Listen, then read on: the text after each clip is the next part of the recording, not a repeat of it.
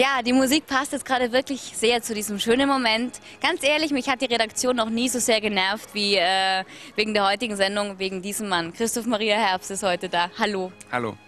Schöner Moment, oder gerade? Ja, ich habe es es fühlt sich so Honeymoon-mäßig an, als wären wir gerade irgendwo in der Karibik. Rote Porno-Couch. Porno-Couch, hast du gesagt? Ja, ja. Richtig, Porno-Couch, ja. Hat man dir noch nicht erzählt. Nee, Ich höre das Wort so selten Couch. In meinem Alter spricht man dann eher von Ottomane oder von. Äh, Ähm, ja, ich habe es gerade gesagt, die Redaktion hat mich extremst genervt, weil äh, egal ob John Travolta kommt oder irgendwer, die wollten eigentlich alle nur Autogramme von Christoph Maria Herbst. Also sie sind Fans auf jeden Fall. Bist du auch Wetten das Fan? absolut. Ich bin mit äh, Wetten das groß geworden. Ich äh, möchte mich äh, äh, fast dazu versteigen zu sagen, Thomas Gottschalk ist so eine Art äh, televisionärer Ziehvater von mir. Den kenne ich ja schon, ja. Beispielsweise sehr viel länger, als er mich kennt. Aber äh, ich kenne ihn noch aus seligen Telespielzeiten. Da wirst du dich überhaupt nicht dran erinnern können. Da warst du, glaube ich, noch bei deinem, bei deinem Papa im Rückenmark. Der hatte ja schon so lustige Telespiele äh, gemacht. Dann kam da sowas und so weiter. Und ähm, Wetten, das gibt es jetzt seit wann? Anfang der 80er oder so. Und äh, gut, ich möchte jetzt nicht lügen, dass ich keine Sendung verpasst habe. So ist es vielleicht nicht. Aber es war äh, immer für mich, für meine komplette Familie, ein eigentlich das Samstagabend-Event, wo sich die komplette Familie in der Sitzgruppe versammelt hat. Und entweder Rudi Carell, den Seligen, geguckt hat oder den immer noch sehr aktiven Thomas Gottschalk. Aber nervös oder so vor so einer Show bist du nicht, oder? Du wirkst auch sehr entspannt. Ich nehme schwere Medikamente. Habe ich das auch richtig gesehen? Ja, es riecht auch so ein bisschen, ne? Ja. Äh, jein. Äh, bei mir ist es immer so, dass ich äh, dann nicht aufgeregt bin, wenn ich gar nicht genau weiß, was ich zu erwarten habe. Und äh, ich weiß nicht, was heute Abend auf mich zukommt. Letztlich werde ich mit äh, Thomas äh, zusammen auf dem Sofa sitzen und wir reden gemeinsam ein bisschen über meine mittelfristige Vergangenheit und die Gegenwart. Ähm, ein bisschen Zukunft ist auch dabei. Ob das gleich alles stattfinden wird, weiß ich gar nicht. Äh, ich finde viel problematischer immer so Sendungen, wo man genau weiß, das und das hat man jetzt gleich zu leisten und zu tun und zu absolvieren. Und ähm, nö, also mein grundlegendstes Gefühl ist, dass ich mich gleich freue. Dann reden wir jetzt auch mal über die mittelfristige Gegenwart. Seit dem 5. März läuft die dritte Staffel von Stromberg und äh, der Spiegel hat mal in einem riesen Lobesartikel geschrieben, Stromberg ist das äh, Beste und zugleich Furchtbarste, was das deutsche Fernsehen momentan zu bieten hat. Würdest du dazu stimmen? Also wer bin ich, dem Spiegel zu widersprechen? Äh, Der, der, das Furchtbarste oder Fruchtbarste? Furchtbarste. Ich als Österreicherin habe sie mit Ich wollte nicht zu nahe treten, aber ich wollte doch nochmal nachhaken. Ähm, das, da ist sicherlich was dran. Also so Stichwort Fremdschämen und Stichwort, äh, wir haben alle Chefs und der eine oder andere kennt den eigenen Chef sicherlich im Bernd Stromberg wieder. Und der eine oder andere wird auch Leute wie Ernie und Tanja und Ulf und Erika und auch diesen Herrn Becker alle in sein, aus seinem eigenen Kosmos und aus seiner eigenen Vita irgendwie kennen. So auch ich, der ich in den 80ern meine Banklehre gemacht habe und ähm, schon einige von den Kollegen, die ich da vor mir hatte, äh, in diesen Stromberg habe mit einfließen lassen. Ähm, insofern äh, würde ich dem Spiegel da äh, recht geben. Es ist, es ist und bleibt aber eine Comedy. Also wir wollen die Leute zum Lachen bringen. Und äh, Pro7 freut sich natürlich tierisch, äh, dass wir es schaffen, immer mehr Menschen auch zu erreichen. Und, ähm, und es ist nach wie vor, äh, bin ich der Meinung, ein gutes Zeichen, dass Stromberg kein Blockbuster ist. Also wenn da wirklich drei, vier, fünf Millionen Leute zugucken würden, hätte man, glaube ich, was falsch gemacht. So sind es immer so eins, anderthalb Millionen. Und äh, wir freuen uns über jeden Einzelnen. Ich denke mir immer, wenn ich es mir anschaue, manche Sachen kann man nicht so ins Skript schreiben. Wie viel von deinen Ideen ist denn jetzt in Bernd Stromberg? Weil manche Sachen kann man doch da gar nicht. Ja, du wirst lachen. Also das ist, äh, das ist schon alles gescriptet, wie man so sagt. Die, die, die Bücher sind einfach 1A. Muss man jetzt, äh, werde ich aber auch nicht müde, immer wieder zu erwähnen. Die Jungs allen voran, unser Head-Autor Ralf Fußmann, die machen einfach einen brillanten Job. Und ähm, letztlich äh, sind diese kleinen Marotten und die Kleinigkeiten, die diesen Stro ganzen Stromberg-Kosmos so bunt machen und so vielfältig, die sind sicherlich auf unserem Mist gewachsen. Also in der Regieanweisung steht da nicht, er fährt sich über den Bart. Oder äh, bei Ernie äh, steht da nicht äh, nach dem Satz, nimmt er die Hände unter die verschwitzten Arme. Das, also wir sind da durchaus auch kreativ. Also wir sind nicht nur Exekutive, aber ich habe es wie bei fast keinem anderen Format oder keinen anderen Drehbüchern bisher erlebe ich es bei Stromberg, dass die wirklich exzellent auf den Punkt geschrieben sind.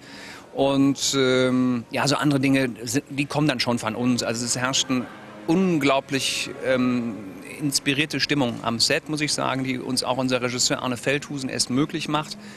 Die Kolleginnen und Kollegen kommen alle vom Theater. Da macht also keiner jetzt einen Dienst nach Vorschrift, sondern die wollen alle Figuren spielen. Und das merkt man, glaube ich, an dem Format, dass wir alle liebevoll versuchen, diese Figuren zu spielen äh, und mit möglichst kleinen Pinselstrichen arbeiten und nicht mit der großen Tapezierrolle.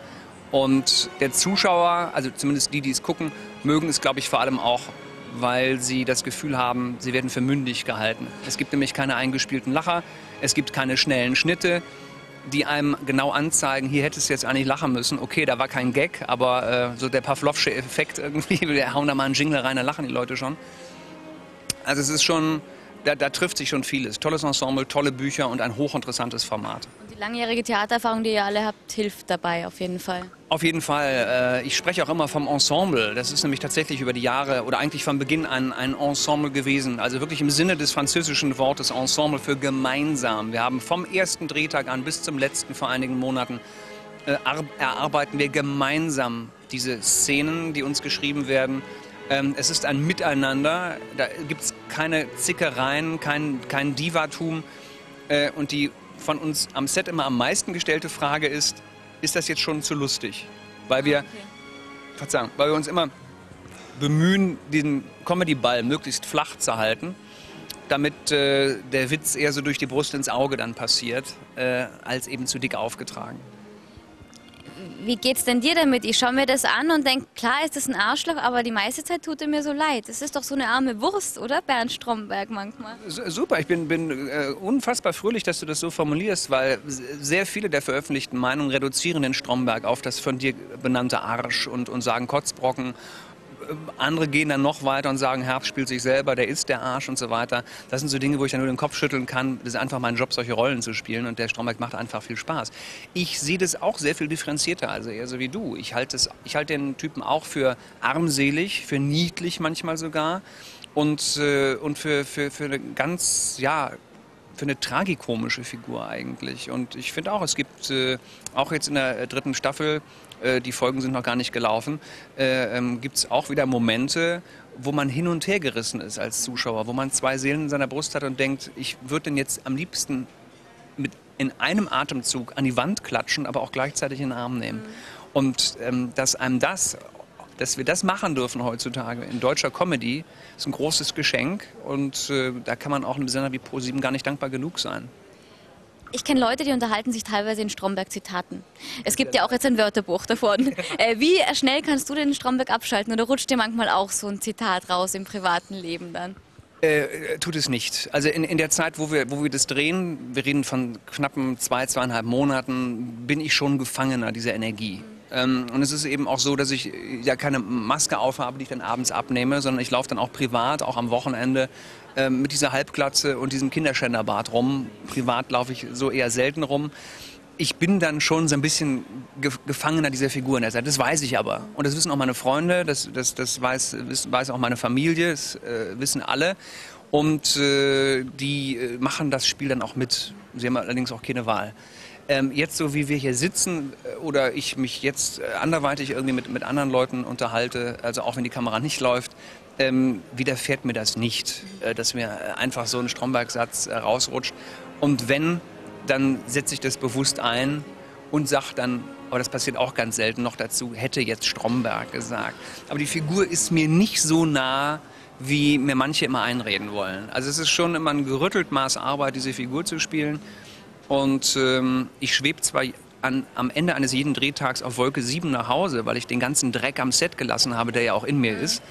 Aber im selben Maße muss ich mich auch unter die Dusche stellen, um den Rest schlechter Energie noch loszuwerden. Das ist tatsächlich so. Es klingt so, klingt so blöde, aber es ist so.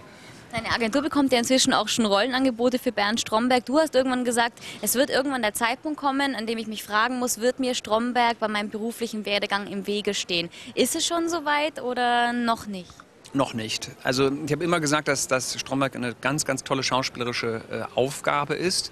und eine riesige, riesige Herausforderung, die eben das Konzept ja auch schon mitbringt, nämlich die Behauptung, es sei eine Dokumentation, die hier stattfindet in einem real existierenden Versicherungsunternehmen. Ähm, der, diese Aufgabe haben wir alle, das komplette Ensemble und ich, uns jetzt über drei Staffeln gestellt. Ich glaube, da gibt es noch einiges zu erzählen. Denke aber auch, dass das im Moment nicht der, der Zeitpunkt ist, jetzt über die Zukunft ähm, von Stromberg ähm, nachzudenken, zumal wir gerade mit der Gegenwart Stromberg so glücklich sind, weil die Leute gucken das gerne. Die, die, die Quoten, da freut sich der Sender natürlich vor allem, sind eindeutig nach oben gerutscht. Und ähm, ja, uns, uns, uns ist da echt so ein kleiner ähm, Hingucker geglückt. Es ist aber wahr, ich will deiner Frage nicht ausweichen, das habe ich immer gesagt, dazu stehe ich auch, ähm, es muss immer so stattfinden, dass ich den Stromberg spiele. Wenn ich irgendwann das Gefühl habe, der Stromberg spielt quasi mich oder ich habe den jetzt nicht mehr in der Hand und äh, ähm, es, es, es, diese Stromberg-Dinge passieren mir, dann findet da eine fast schon krankhaft bedenkliche äh, Identifikation statt. Da, muss man dann da sollte man dann äh, frühzeitig die Reißleine ziehen. Letztlich, ich kann es auch weniger verschwurbelt ausdrücken, ich spiele den Stromberg so lange, wie er mir Spaß macht. Wobei ähm, wahrscheinlich hilft es auch, dass du viele andere Sachen auch noch machst. Also ähm, zuerst ist Theater jahrelang, dann ist Stromberg, aber im Fernsehen viel, auch im Kino. Hände weg vom Mississippi läuft seit dem 22.